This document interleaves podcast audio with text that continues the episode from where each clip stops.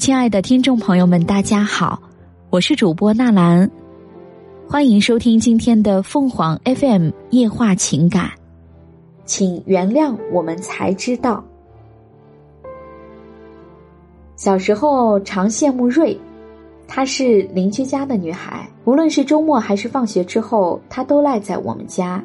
她的父母每次下班来接她，她都是一副极不情愿的样子。每每看到他哭哭啼啼不愿走，加上我父母的热情挽留，也总是顺着他的性子让他留在我家，然后回到家里做一大碗好吃的送过来。我心里想，他父母明显是看到我家生活条件不行，怕委屈了自家孩子，才送来这么一大碗好菜。倒是他并不和我们争抢那些饭菜，反而对我们家的水煮青菜情有独钟。他说喜欢在我们家里和哥哥弟弟玩，他一个人在家闷死了。我却认为他是矫情，因为他的玩具摆了满满一屋。多年之后，偶然间与父母的一次聊天，我才明白，当年他父母送来的大碗菜，并不是怕自己的孩子吃不饱，一半是因为瑞在我们家吃饭。作为对我们家的补偿，一半是因为知道我们家孩子多，送些好吃的让我们几个享口福。我与哥哥都考了外地的大学，唯有小弟留在了小城。父母每一次打电话总是嘘寒问暖，言辞之间极尽关怀，但到家里却总是看到父母挑小弟的毛病。小弟看到我们回来去买菜。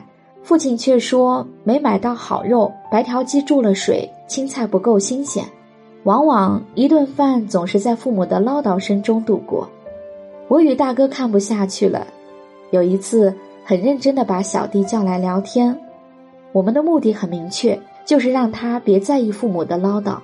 没想到小弟一怔，旋即笑了。他说：“哥姐，爸妈这是在对你们好呢。”我们怔住。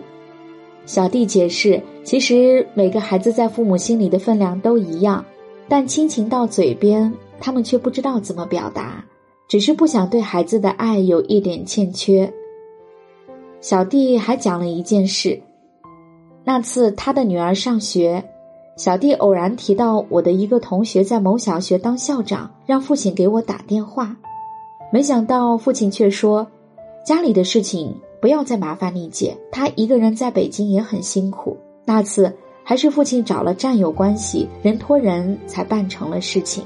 我几乎能想到父亲顶着白发去战友和熟人那里找关系的样子。如果不是小弟直言相告，很多事情我们可能多年之后才知道。后来与瑞在京城相遇，他告诉我，他过得也不如意。他考了研，进了一家公司，公司效益下滑。听说裁人的名单里有他的名字。最令他不解的是，父母在他不在家的时候，对他堂弟特别好。堂弟一家三口过得很辛苦，于是父母常常接济他们。他每每往家里打电话，总能听到家里很热闹。原来是堂弟过来吃饭。他有时也会嫉妒。时间一长，他对堂弟竟然有了莫名的憎恨。我听他恨恨地说着，心里猛地想起一件事，亦是偶然。我父母聊天时告诉我，瑞的父母总是叹息，当初要是多要个孩子多好，常常羡慕我父母老了身边还有一个孩子陪伴。老两口老了才知道害怕孤单，于是就对侄儿好，但又担心瑞一个人在外面受委屈，更不想未来老两口都走了，他一个人在世孤孤单单。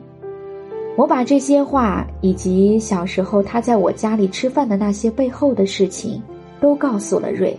他听着听着痛哭起来。他在十天后给我发了条短信。我决心回到小城，陪着他们生生死死，再不分离。个人的理想永远不能凌驾于亲情之上。听众朋友们。无论你是开心还是难过，不管你是孤独还是寂寞，希望每天的文章都能给你带来不一样的快乐。